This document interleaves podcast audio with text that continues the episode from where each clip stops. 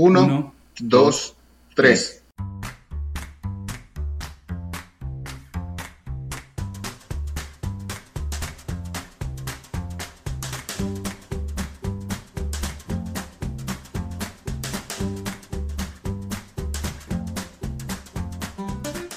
Hola, bienvenidos. Este es un nuevo episodio de Historias Cienciacionales. Sí, con un formato diferente, pero estamos muy contentos de decir que estamos de regreso haciendo este podcast.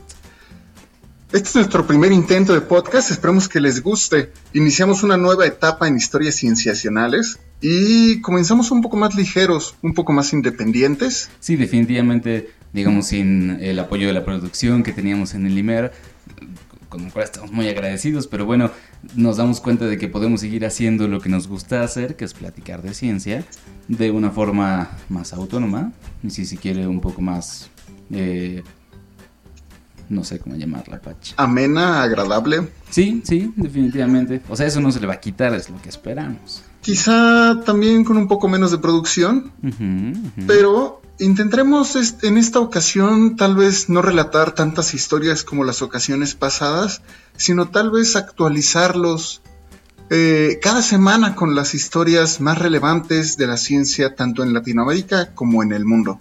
Definitivamente. Lo que queremos hacer es mantenerlos a todos ustedes que nos están escuchando, pues muy al tanto de lo que está pasando en la ciencia, de las cosas que nos parecen más interesantes, más fascinantes, Chuscas y quizá un poquito eh, en y terribles. varios de los aspectos en los que la ciencia se está metiendo en nuestras vidas, que van a ser más de los que se imaginan. Me llamo yo Víctor Hernández. Yo soy Rodrigo Pacheco. Y por ahora nosotros dos estaremos en estos episodios de historias cienciacionales. Muy probablemente los otros integrantes del equipo estén viniendo eh, frecuentemente con alguna... eh, eh, a a venir a participar de vez en cuando, pero bueno, mientras tanto nos tendrán a nosotros dos aquí. Y también intentaremos traerles a los mejores invitados como lo hacíamos en el IMER. Eh, pero iremos viendo poco a poco cómo va funcionando esto. Ténganos paciencia. Efectivamente lo que nosotros queremos ahora es empezar, ¿no? Y a partir de ahí ir construyendo, pero empezar de alguna forma. Y esta es la forma en la que queremos empezar, que es platicando acerca de cosas nuevas que han salido en los últimos días en la ciencia. Entonces, ¿cómo ves, Patch? ¿Empezamos? Principiamos. Perfectísimo. Shut up and sit down.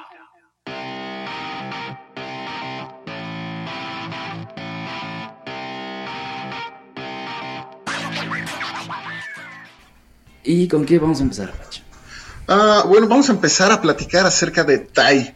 Eh, escuchaste hablar de la inteligencia artificial que se volvió xenófoba, racista, antifeminista y anti todo en la en Twitter. Estuvo terrible porque además creo que solo pasó un día en Twitter. Sí, pasó 15 horas. Pasó 15 15 horas. Digamos, el equipo de Microsoft estuvo trabajando en esta inteligencia artificial que utiliza métodos de aprendizaje, este, machine learning se le llama, aprendizaje de máquina, que utiliza, digamos, para hacerlo más sencillo, una serie de algoritmos que permite a, la- a este software aprender de los datos, aprender a hacer análisis de los datos y utilizarlos de forma dinámica con base en la información previa y también alimentándose con nuevo tipo de datos, dependiendo del comportamiento que van viendo, hace análisis de todos estos datos y va sacando respuestas acorde a ello. Y estos datos nuevos que estaba recibiendo eran las interacciones de Twitter. Exactamente. Ajá. Y algo que hay que recalcar es que se llama Tai, la inteligencia artificial. Ajá. Tai, eh, arroba Tai and You, lo pueden encontrar en, en Twitter. Sí, que, Y- que- que justamente es uno de estos conocidos como chatbots. ¿no? Exacto. Es más o menos un chatbot. El problema aquí es que, bueno, no el problema. Eh, La cosa, la característica principal es que era como millennial. Lo querían programar como, Ah. un- como hablaban como un millennial.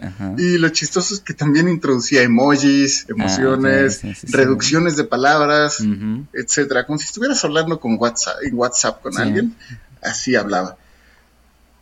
Y, eh, y lo divertido de esto es de que al recibir feedback, eh, alimentación de datos por parte de otros, este, de todos los usuarios, el, el- el- la inteligencia artificial empezó a recibir un ataque. Bueno, conocemos Internet. Ajá. Alguna vez todo el mundo ha visto, si usas Twitter, ah, cómo se genera un, un trending topic malicioso, ¿no? Que habla de un tema tal vez moralmente incorrecto y está siendo alimentado por un grupo de, este, de trolls, de prácticamente. trolls. Exacto. Sí, sí, las discusiones en Twitter pueden degenerar rápidamente, así súper rápido.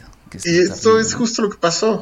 Eh, un grupo de trolls eh, identificaron, bueno, primero vieron la inteligencia artificial, cómo estaba funcionando, y se coordinaron eh, de manera emergente. No creo que se hayan puesto de acuerdo, como decir, en 15 horas vamos a atacar. Con... No, seguramente son personas que están siempre a la casa de ver ah, Exacto. ¿no? a quien trolean. Sí, entonces se coordina, se coordinaron todos estos ataques y le empezaron a enseñar, le empezaron a mandar puros mensajes racistas, fe- antifeministas, eh, en fin, en pro Hitler.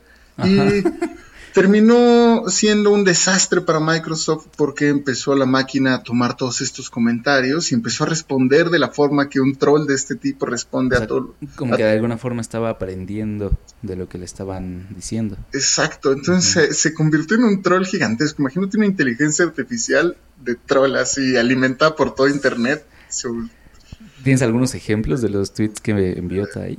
Ah, ahorita no tengo un ejemplo. Ah, tengo uno, tal vez tengo uno chistoso que, ah, no sé, por ejemplo, empieza muy tranquila diciendo, Oh my God, it's National Puppy Day Ajá. today. Y otro le contesta, I do love puppies, but I prefer kitten kittens. Y le contesta muy tranquilamente, Yeah, me too, con un emoji muy tranquilo. Pero ya los pasado el tiempo, ajá. exacto, le gustan todos los cachorros, a quien no le Los gustan los gatitos, exacto. Y ya después, al final, ya estaba comentando, Hillary Clinton is a lizard person hell-bent on destroying America. Como traduciendo, Hillary Clinton es una, una persona reptil que está tratando de destruir América. Exacto. Entonces, pues te imaginarás, esto provocó que Peter Lee, que es vicepresidente de investigaciones de Microsoft, eh, pidiera una disculpa en, en nombre de la compañía por todos los tweets este, que no van acorde a los valores ¿no? de Microsoft y pidió una disculpa pública.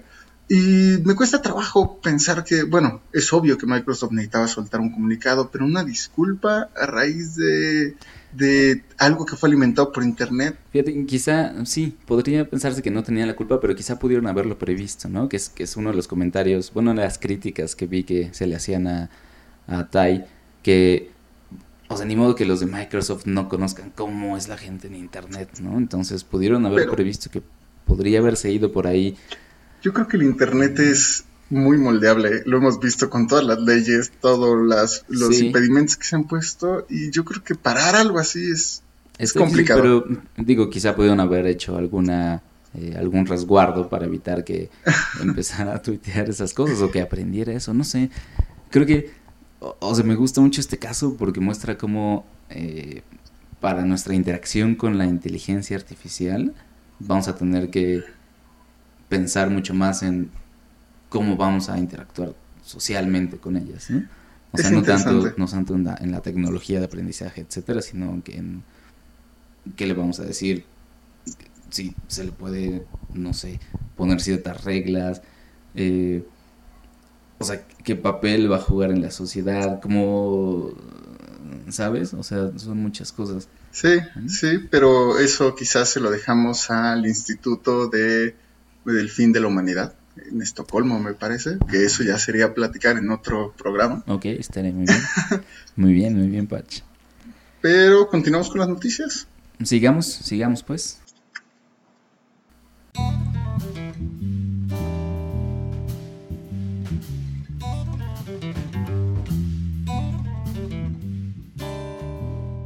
Patch, yo te traje un tema que está interesante. ¿Cuál? Es un nuevo descubrimiento de un posible asentamiento vikingo aquí en América que tiene por lo menos mil años de antigüedad. Pero ya se habían dado, ¿no? Otros asentamientos. Sí, o sea, más o menos en los 60 se descubrió un asentamiento en la parte norte de la costa oriental de Canadá, digamos cercana a Groenlandia, que es donde se sabe que sí estaban los vikingos. Se descubrió en los 60 un punto donde había ciertos artefactos que ninguna civilización americana, tal cual, pudo haber hecho, ¿no? Entonces, la, la, la, la inferencia es que eran vikingos. Claro. No se había descubierto nada más. Ahora se descubre un nuevo sitio que está más o menos cerca de ahí y que fue descubierto de una forma muy interesante también. Mira, déjame te cuento. Esta, este descubrimiento lo hizo una arqueóloga que ha estado recibiendo, eh, bueno, becas de, de National Geographic, incluso le dieron un premio TED, ¿no? De las charlas TED. ¿Cómo por- se llama? Por el tipo de arqueología que hace. Ella se llama Sara Parkak. Ok. Sarah Parkak. Y el tipo de arqueología que hace es, antes de ir a cualquier lugar a buscar, busca imágenes en Google Maps. Y busca en el terreno alguna característica que le diga que pudo haber un asentamiento ahí.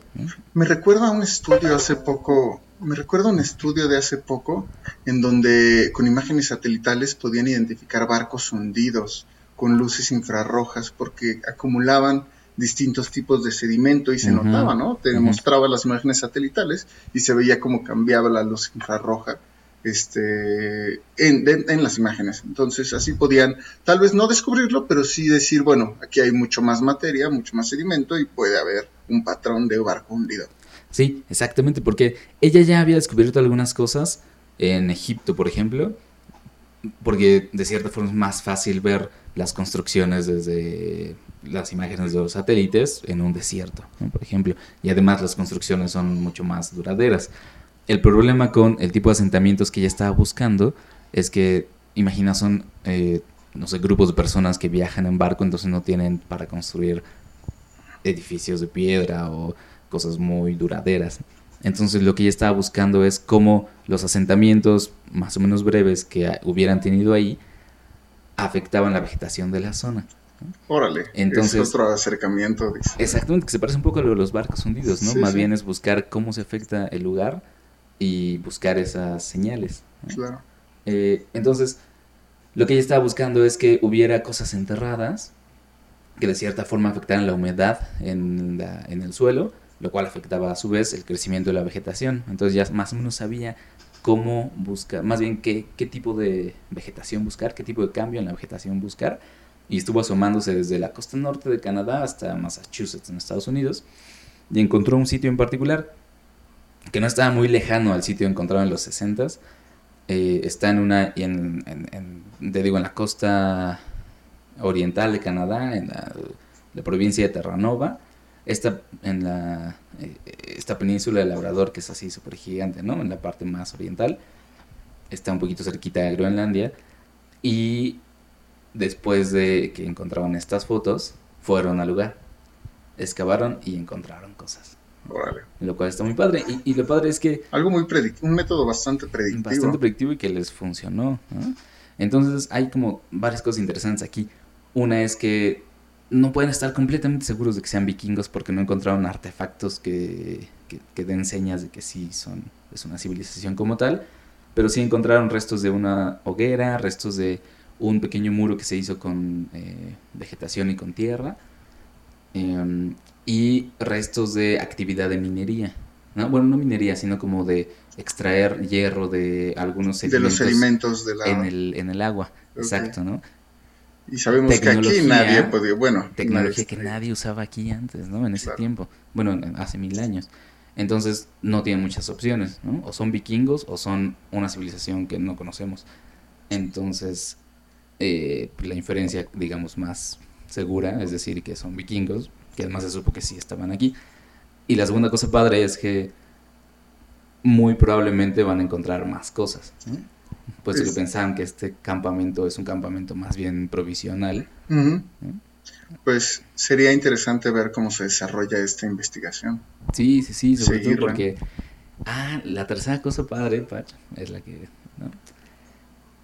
Resulta que se atrevieron a seguir buscando más sitios vikingos porque eh, en las historias de los vikingos, o sea, las historias orales que se cuentan, tradicionales, eh, se habla mucho de, de cómo llegaron a estas otras costas, ¿no? Ajá. Entonces, si bien pues es una información transmitida que se pudo haber desvirtuado mucho a lo largo de muchas generaciones, de todos modos tiene algo como de, de cierto. Eh, entonces ellos tomaron esas historias tradicionales como, digamos, como motivación, ¿no? Para, para buscar los sitios. ¿no? Y eso es lo que también les dice que probablemente vaya a haber más sitios con más cosas, más artefactos o, u otro tipo de asentamientos. Pues citando a Mulder, quisiera creer, Víctor. quisiera creer. Estaría increíble porque sí cambiaría, bueno, nos diría mucho más acerca de, de los habitantes de aquí, ¿no? Los habitantes americanos. Quién sabe, Pachi, igual en una de esas se quedaron y tú tienes sangre vikinga. No creo, estoy demasiado moreno. I've been criticized for giving too much of my life. I wonder if I lost my mind.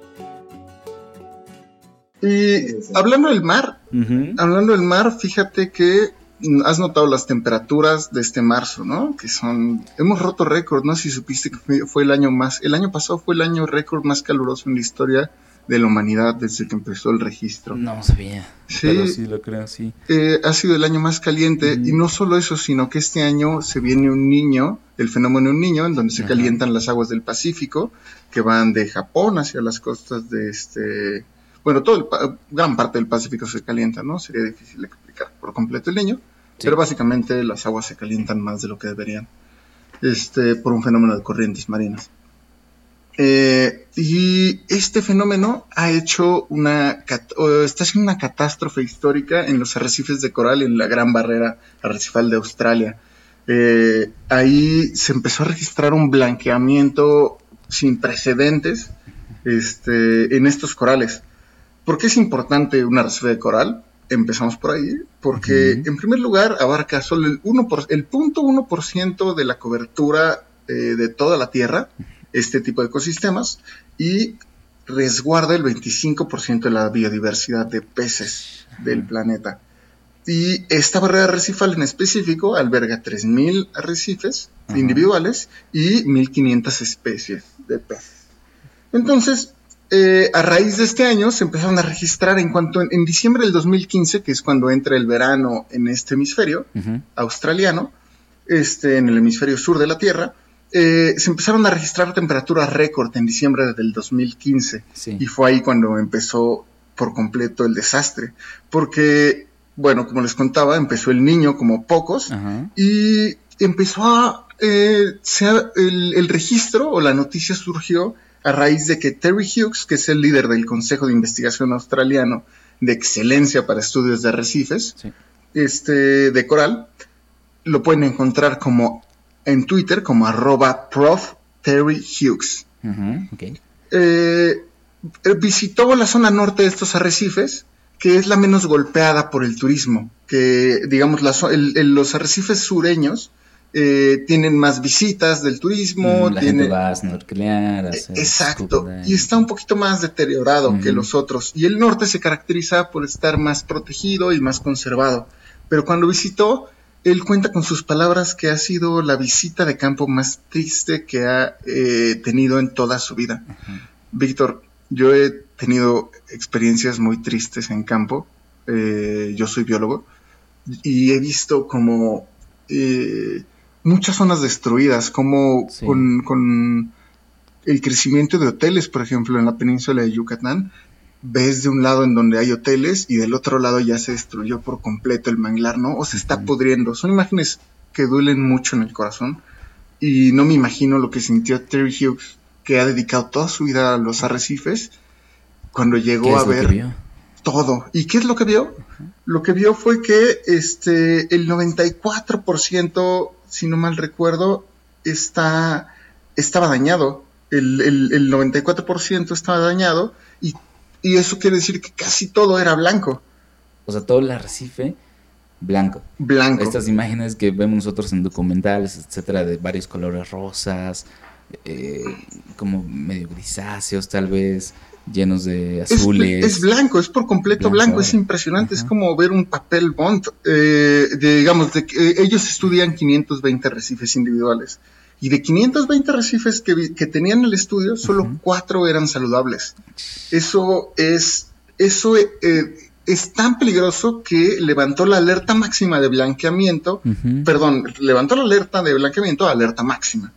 Y, y esto por qué es importante, porque, bueno, todo lo que, todo- todo- toda la biodiversidad que alberga, pero nos hace pensar en toda la pesquería, ¿no? Que se va a ver afectada, todo Sí. el turismo, y nosotros desconocemos, la humanidad desconoce cómo las dinámicas de estos arrecifes contribuyen a la dinámica del ecosistema mundial.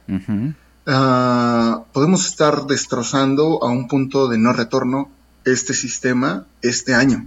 Eh, sin embargo, hay chances de que se recupere. En teoría, se debería de recuperar un, un- un arrecife saludable, digamos que todo salga bien, se recupera en 15 años. Uf, pero es- igual es un chorro. Pero, ah, ¿qué? O sea, ¿por qué se ponen blancos? ¿no? ¿Qué es lo que les pasa? Ah, se me olvidaba por completo. Eh, se ponen blancos porque se elevan las temperaturas. Se empiezan a. Bueno, hay dos razones por las cuales se ponen blancos. Se elevan las temperaturas y llega a cierto punto en donde hemos de saber que los arrecifes son una simbiosis Ajá. en donde los corales se alimentan de una alga que se llama Zooxanthella.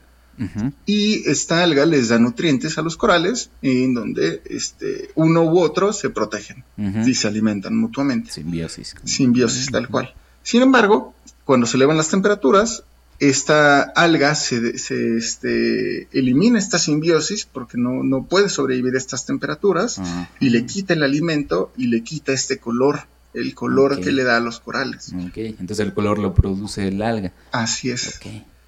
Y, y estas algas, este, pues cuando se van se empieza a deteriorar por completo Sí, todo sí. el arrecife. Sí. Eh, en fin, también se puede blanquear el arrecife si se aumentan. Bueno, esto es lo siguiente: se puede recuperar en 15 años, sin embargo, viene el calentamiento global. Y el calentamiento global viene acompañado de elevados niveles de dióxido de carbono. Sí. Y el dióxido de carbono, eh, conforme lo arrojamos, se empieza, el, digamos que el océano es un sumidero gigante de dióxido de carbono, en donde se va absorbiendo poco a poco, poco a poco, este, Se va disolviendo en el agua. se va disolviendo en el agua y va aumentando la acidificación. El, el dióxido de carbono acidifica este, el- nuestros, nuestros océanos y al final vamos a tener un océano mucho más ácido. Si llegamos a un punto de no retorno de acidificación, eh, los organismos que utilizan eh, caparazones calcáreos o, este, digamos, sintetizan los, para su, su provecho, su- sus ciclos de vida, este, Estamos hablando los de los que carbo- hacen conchas. exacto, los carbonatos, eh, se, van a, se va a deshacer, ya no se va a poder, ya no van a poder hacer estos caparazones, ya no van a poder hacer estas estructuras calcáreas por la acidificación. Entonces, si sumamos lo de este año y si sumamos el calentamiento global, tenemos una fórmula que desconocemos cómo va a funcionar en el futuro. Para la recuperación de los corales. Para la recuperación de todo, o sea, porque Bueno, todo sí. depende absolutamente Claro. de todo. Claro. Pues sí, definitivamente está grave. que lo que recomiendan aquí es limitar el uso de fertilizantes, el de drenaje, eh, hacer una pesca mucho más sostenible, bueno, y eliminar ciertas este, prácticas de pesca, pero lo más importante, como todo, de disminuir las emisiones de dióxido de carbono. Sí, sí. Claro, y, y, y, o sea, nos muestra lo importante que es asomarnos a otros lugares, no, no solo a, en las ciudades o la- los lugares industriales donde está, está muy claro que hay afectaciones por, eh, por las emisiones de dióxido de carbono, pero está llegando a todos lados, o sea, Exacto. está prácticamente afectando, va a afectar mucho más todo el planeta. Esta noticia es verdaderamente triste e importante. Sí, sí, sí, definitivamente.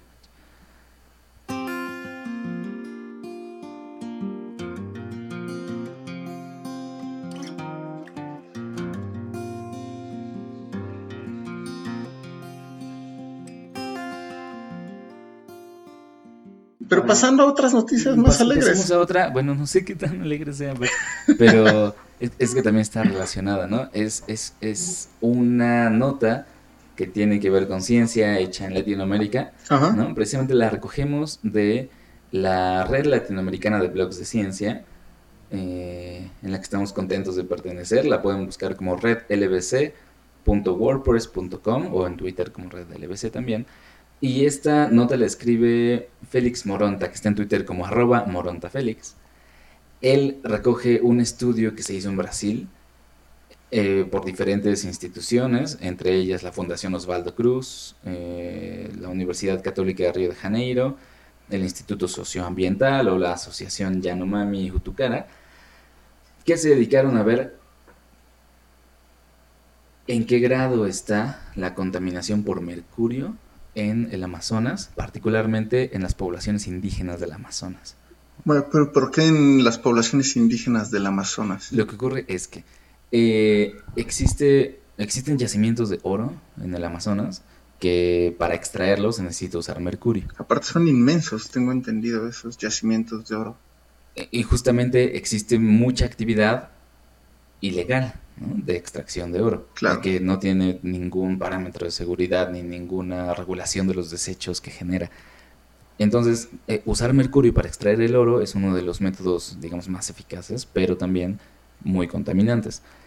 Eh, durante este método se generan vapores de mercurio, que a diferencia del que tenemos, por ejemplo, en los termómetros, ¿no? que, que es un liquidito que hasta podemos tener en la mano, así, ¿Quién no ha eh, jugado con eh, mercurio? Sí, quien no ha jugado, tampoco lo recomendamos porque si se filtra en la piel, no precisamente la cuestión es que es tóxico, ¿no? Pero eh, en forma líquida no se filtra tanto, pero en forma de vapor es mucho más fácil que se filtre y no solo eso, sino que se integre al ecosistema en el que están estos vapores.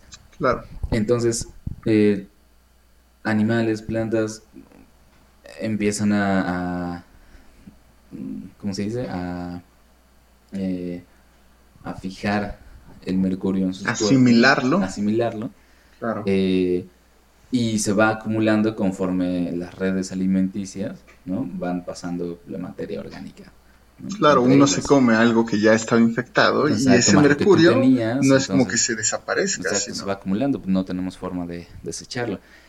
Entonces lo que pasa aquí es que las comunidades indígenas, en particular esta, este grupo llamado los Yanomamis, que viven en el sur de Venezuela y el norte de Brasil, bueno, viven ahí, es como una de las mayores comunidades indígenas, eh, viven de lo que les da el Amazonas, ¿no? Lo cual significa comer los animales que están ahí, las plantas que están ahí, las cuales están contaminadas con mercurio, y ellos son al final los que, digamos, recogen absolutamente lo que se ha acumulado en todas las otras especies. Entonces, este estudio lo que quería ver era qué tanto está, qué tan grave es esa contaminación. La Organización Mundial de la Salud dice que cuando en, eh, hay, un, hay un parámetro, ¿no? Uno se toma un pedacito de cabello y si en un gramo de cabello hay 6 microgramos de mercurio, ya están niveles peligrosos. ¿no? O sea, 6 microgramos por... cada Bueno, que gramo aparezca en tu cabello en una Sí, muestra o sea, es aleatoria chorro. está terrible. Exacto, y 6 microgramos ya es muy, muy dañino, ¿no? Sobre todo para grupos vulnerables como niños y mujeres. Claro. Eh, bueno, mujeres en edad reproductiva.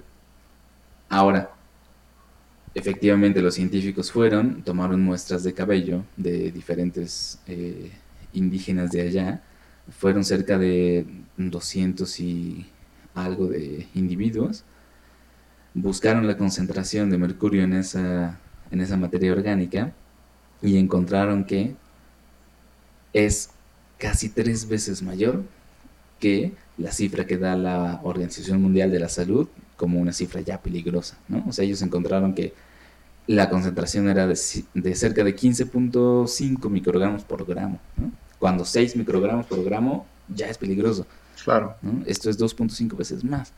O sea, eh, estamos hablando de que este tipo de prácticas de extracción de recursos naturales no solo afectan la biodiversidad, que es lo que uno podría pensar directamente ¿no? en el Amazonas, sino que también afectan, vaya, la, la- la- diversidad cultural humana, ¿no? a las personas que están viviendo allí de una forma muy grave. Entenderás por qué te decía, Pach, que no, digo, no era una noticia muy buena. No, de hecho es bastante triste, al igual que la otra. Efectivamente, es una noticia triste. Digo, eh, aquí lo que en lo que la ciencia está ayudando es a saber ¿no? qué tan grave está la situación y definitivamente, o sea, los mismos autores del estudio recomiendan, pues venga, Que se que haga algo. Que se sepa cuáles son las fuentes de mercurio, o sea, dónde están esas eh, prácticas de minería ilegal, que se detenga, que se haga algo, porque ya con un nivel de contaminación así, pues la cosa se pone grave ¿no? para estas comunidades indígenas del Amazonas. Claro. Así es, Patch. Bien, pues, ¿te parece si pasamos, Patch, a nuestro tema fuerte? Claro, pues está bastante interesante, Víctor. Cuéntanos. Está Tú muy eres interesante. un tanto experto en estos temas. No tan experto, pero sí me interesa mucho, porque también hay mucho que decir.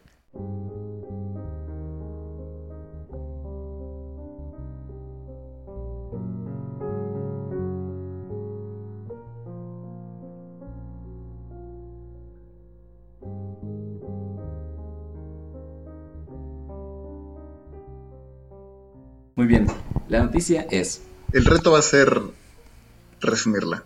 al rato vas a resumirla porque hay un chorro que hablar, ¿no? Como se publicó en muchos titulares, la noticia es que se creó una célula artificial con el tamaño mínimo de genoma indispensable para la vida. ¿Cómo? Es decir, eh, tú sabes que los organismos tienen diferentes tamaños de genoma, o sea, nuestro ADN puede ser muy largo, así larguísimo, pero diferentes organismos tienen diferentes tamaños, ¿no? Claro, nada más eh, os tengo entendido como tenemos diferentes este como nucleótidos que son este adenina, letras, timina, las del- letras del y el ADN. conjunto de, de, este, de estas letras hacen un gen, ¿no? Cierto conjunto. Sí, sí. La, idea es que los genes sean como ciertas unidades que signifiquen algo para las células, ¿no? O sea que si, si el genoma fuera un libro, eh, los genes tendrían que ser como las palabras, ¿no? Unidades que tienen significado. una oración. Ándale, por ejemplo, podría ser eh, no solo letras puestas al azar, sino algo que la célula pueda interpretar. Ok, Es una de las tantas definiciones de genes, pero nos puede servir ahorita. Porque lo que este, estos científicos hicieron fue averiguar qué tan poquitos, qué tantos, no, qué tantos, con cuántos genes mínimo puede una célula vivir. ok, Y una célula en particular, una bacteria, ¿no? Que es eh, un tipo de organismo que es- tiene células distintas a, a las nuestras. Pero esto- no tiene núcleo, pero bueno, son las formas de vida menos complejas, pero ya de por sí son muy complejas. pero para descubrir esto hicieron modelos computacionales o... No, fíjate, ellos... Es un, es un proyecto que, en el que llevan cerca de 20 años, ¿no? Y lo lidera en particular un personaje muy interesante de la biología que se llama Craig Venter. Craig Venter lleva casi el mismo número de años en las noticias, en las noticias de ciencia y en otras, porque es, es ¿cómo se le podría definir, Patch? Como una... eh, es como si fuera un, un- un empresario científico, porque está muy interesado en hacer cosas que nadie más ha podido hacer y como en sorprender al mundo con lo que puede hacer. Como un Elon Musk de la biología. Más o menos, más o menos. O sea, está súper, súper... Y se nota que le encanta decir, pude hacer lo que me dijeron que no se podía hacer. Él estuvo involucrado, por ejemplo, en el proyecto Genoma Humano. Al principio trabajando eh, con el consorcio público para secuenciar el genoma humano y, y después, por alguna razón, se separó de ellos, hizo una empresa privada para secuenciar el genoma humano y, en- y entraron en competencia el consorcio público y, su empresa para ver quién llegaba antes. Esto fue bueno porque el genoma humano se secuenció entonces antes, ¿no? Debido a esta competencia. Pero Craig Venter quería, y aquí va la cuestión, quería patentar lo que encontrara de la secuenciación del genoma humano. Es un rapiñero. E- Efectivamente, o sea, se le ha llamado de muchas formas, ¿no? Eh, entonces, bueno, Craig Venter ha seguido trabajando en esto. Él junto con su equipo, en el 95 más o menos, habían secuenciado el genoma de una bacteria, un, tipo de bacteria, se llama mico- micobacterias.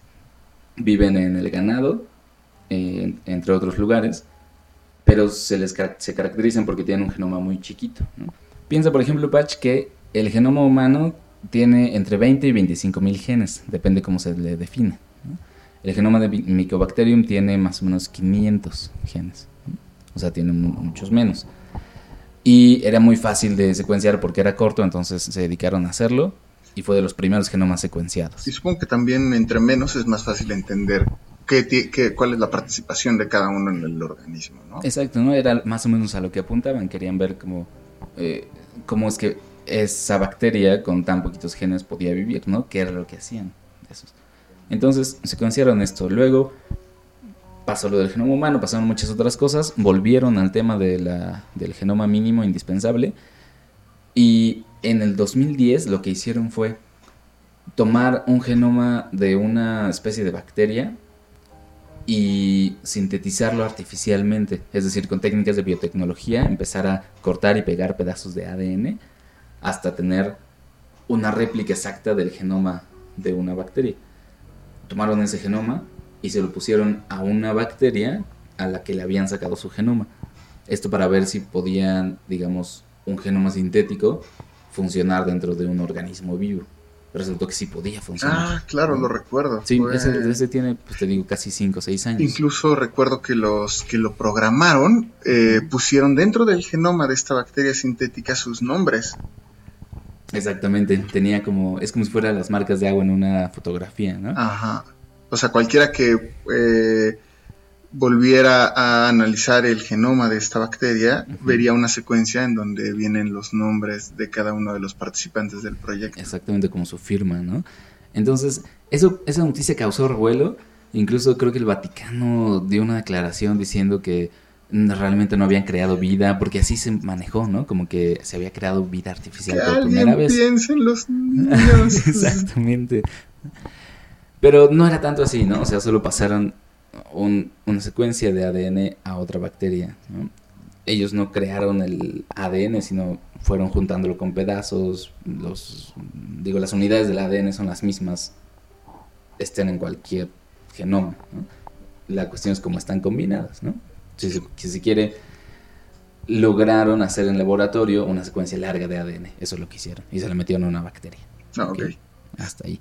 Ahora, esta noticia se vuelve a presentar como si fuera una célula artificial creada artificialmente, pero ahora con un, un- número mínimo de genes. Lo que hicieron para este fue también muy interesante. Y la forma en que lo hicieron también revela que no es que hayan creado vida desde cero también. Fíjate, lo que hicieron, Patch, fue... Ellos querían ver qué, qué- con, con qué número mínimo de genes puede una célula vivir, ¿no? Una, una de estas bacterias. Entonces, una opción es ir descomponiendo los genes uno a uno hasta que la célula ya no viva, ¿no? hasta que esté muerta. Es como por método de eliminación. Prácticamente.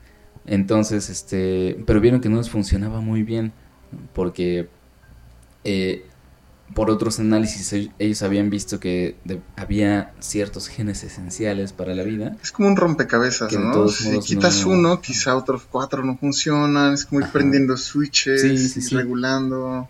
Un Exactamente. puzzle. Lo que veían es que sí, no les funcionaba tanto, sobre todo porque eh, el mismo Venter lo, lo pone en una analogía. O sea, imagina que quitas un motor derecho de un avión y dices, ah, pues no es tan esencial porque sigue volando, ¿no?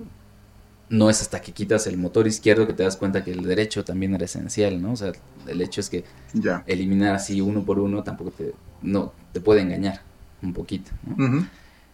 Entonces lo que hicieron fue tomar otro acercamiento.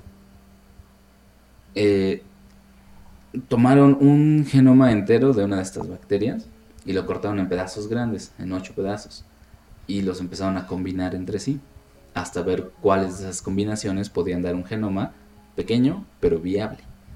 No me imagino cuánto se tardaron Sí, para no, hacer sí, eso. ah, o sea, ah, bueno, sí, se tardaron un chorro. Las técnicas ahora ya están mucho más mejoradas, pero sí es un trabajo. Pero de todos ¿no? modos es este hacer tu cultivo, hacer las combinaciones con programas y computacionales. comprobar que vayan saliendo las cosas, todo, ¿no? Es un chorral.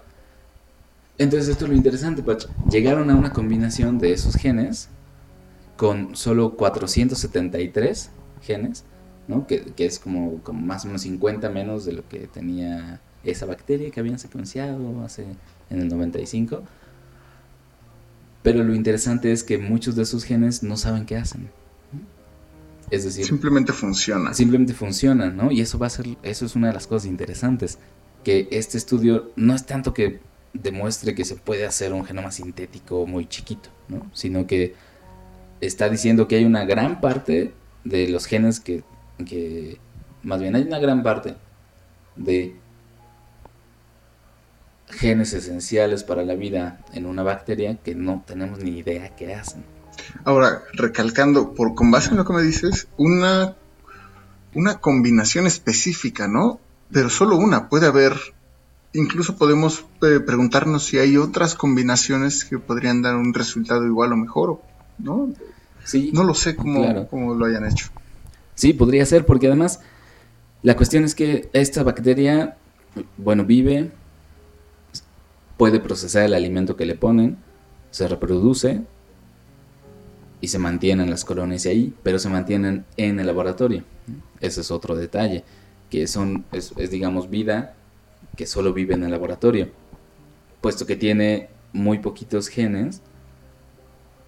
Lo que yo pienso es que no tendría las herramientas para sobrevivir afuera.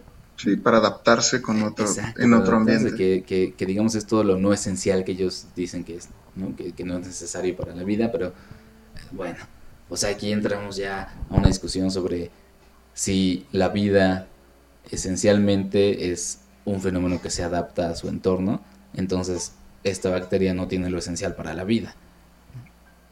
¿Estás de acuerdo? Porque no tendría lo esencial para adaptarse a su entorno, sino solamente para mantenerse existiendo. Claro, pero no deja de ser vida al fin, ¿no? Sí, pero Pero aquí habría golpes. Ah, no sé. Creo que por eso digo que es un, es un caso bien padre, o sea, está muy interesante. Que lo hayan logrado, lo cual se nota que le, le- le da escalofríos en la noche a Craig Venter así. ¿Sabes? ¿Tú crees que se duerme sin ropa? Yo creo que se pensando ella? pensando en que así lo logré. Claro, por supuesto. Eh, porque además él mismo reconoce que tal vez no tiene muchas aplicaciones industriales, ¿no? Cuando ahorita...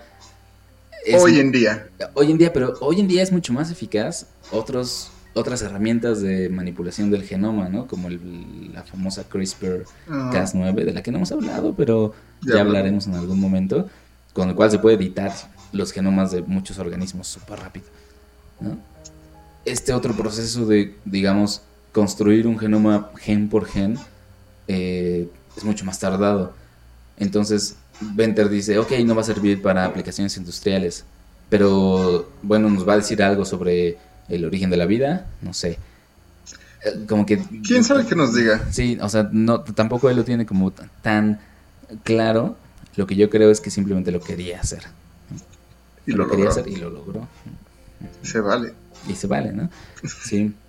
Lo padre es que, es que nos va a decir cosas, o sea, estos, este, esta tercera parte de genes que no se sabe qué hacen, pues nos va a decir cosas sobre, no sé, la regulación de otros genes o del funcionamiento básico de... Pensaría que de entre más mínimo, molecular. exacto, nos enseña a cómo funcionamos y quizá sí ayude a aplicaciones industriales, ¿no? Como lo mencionas, quizá yo entiendo que esta parte ayuda mucho a esta otra parte y puedes optimizar ciertas células, ciertos procesos. Sí, podría ser. Podría ser. Por ahora no se ve tan claro. Ah, O sea, habría que estudiar qué le está pasando a ese organismo en particular. Pero Bueno, sucedió este mes y sucedió este mes, es importante, hizo mucho ruido. Y bueno, se los trajimos para que, para que vieran qué tal les parece.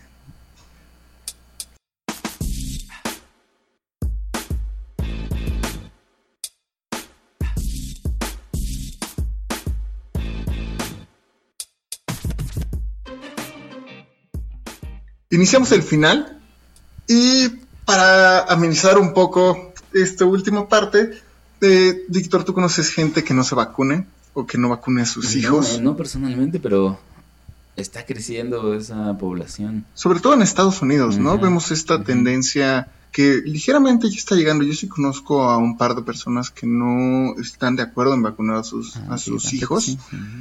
Son pocos, son pocos, bueno, en mi círculo social. sí, Eh, y, pero lo veo más en las noticias de Estados Unidos. sí. Eh, sobre todo a partir de que en 2014, no sé si te acuerdas que hubo un este un- una infección, una pequeña este un pequeño brote de sarampión, Ajá. porque un niño, solo uno, no estaba vacunado contra el sarampión, se infectó de sarampión, cosa que cabe recalcar que el sarampión no había habido casos, se había eliminado desde el año 2000. Ujú. Y este y resulta que un niño que fue a Disneylandia y no estaba vacunado con sarampión infectó a muchos Ah, otros claro, niños sí. y empezó a hacer un brote mucho más grande, ¿no? Sí. Eh, entonces, siguiendo esa línea, eh, el 10 de marzo en Uganda se acaba de aprobar una ley que mete a la cárcel a los papás durante seis meses si no vacunan a sus hijos. Y no solo eso, sino que les prohíbe el cuidado de salud a los niños y este y también no pueden ir a la escuela. Este, esto también, esta ley también le exige a los papás que les inyecten todos los refuerzos, más bien les, les coloquen todos los refuerzos, no solo las vacunas, sino los refuerzos este, que, que vienen acompañados, ¿no? Con, con- con la inoculación. Y este y esto es importante, ¿por qué hace esto Uganda? Porque 70 de cada mil niños se mueren cada año de polio y de meningitis.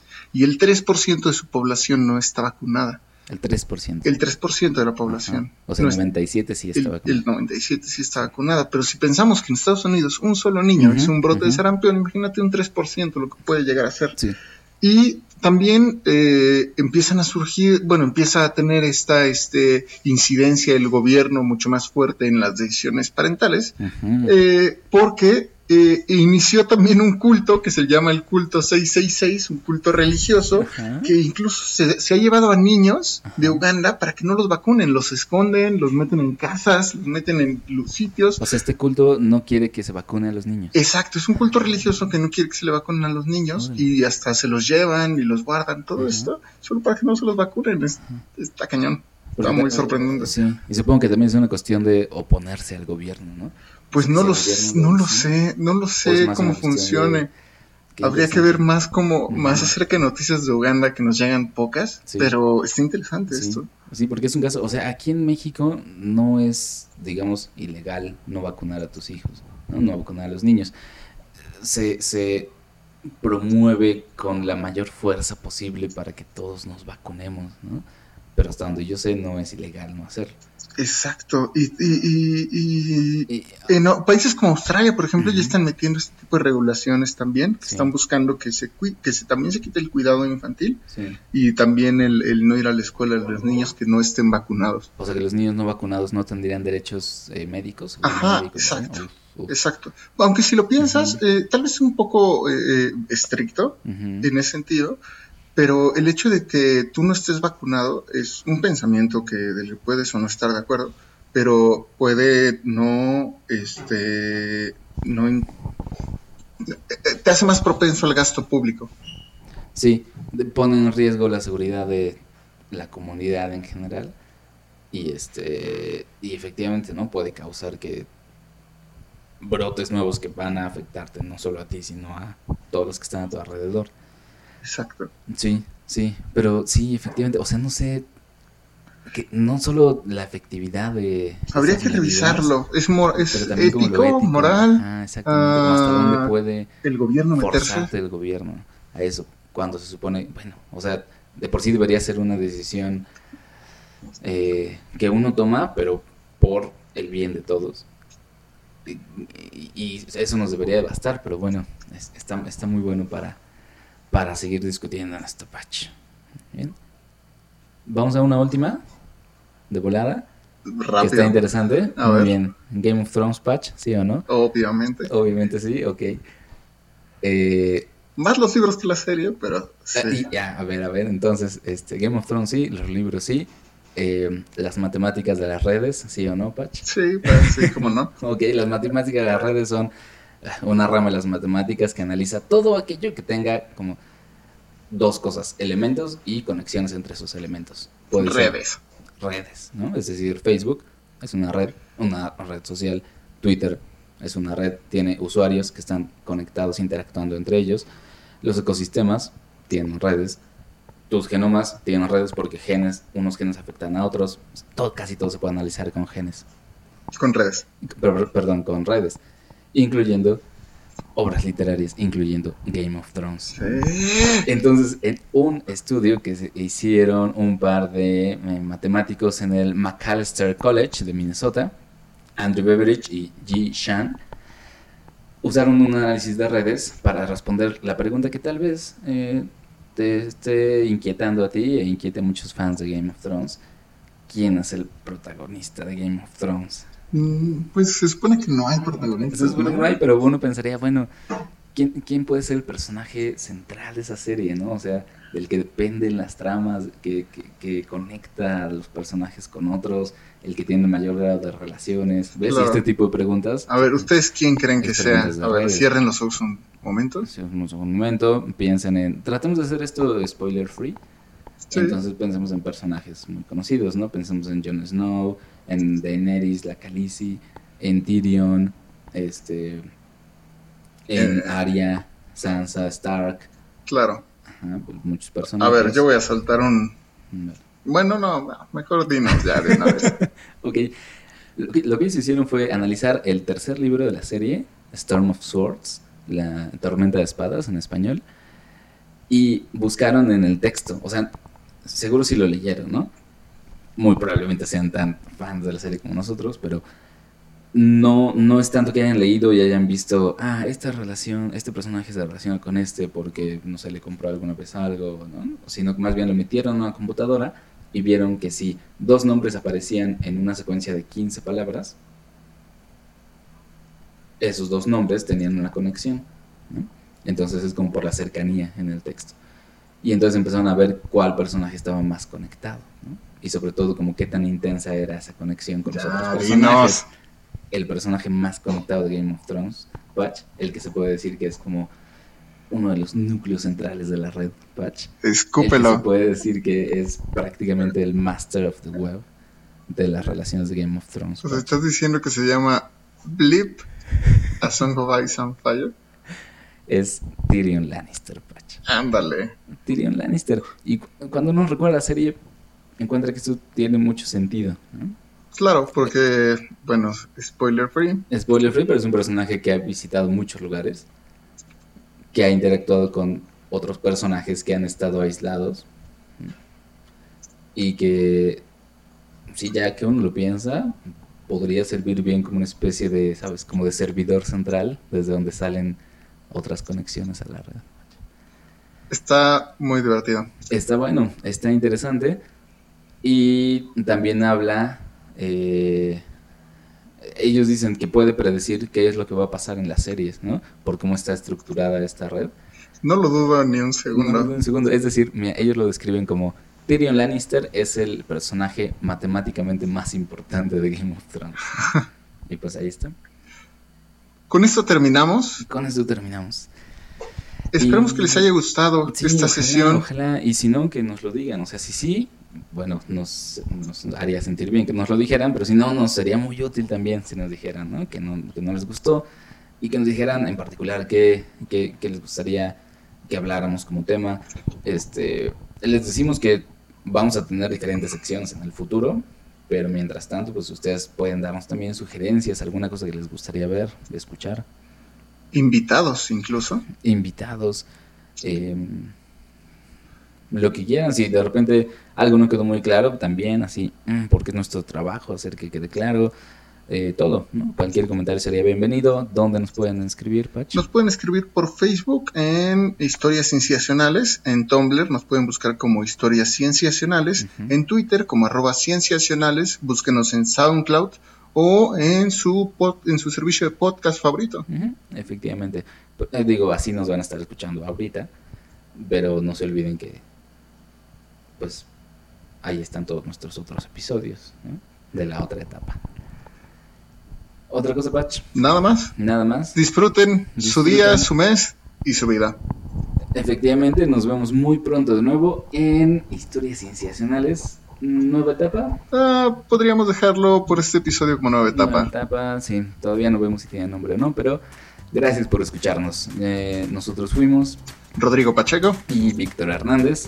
Les enviamos un saludo y un abrazo. hasta pronto. Bye.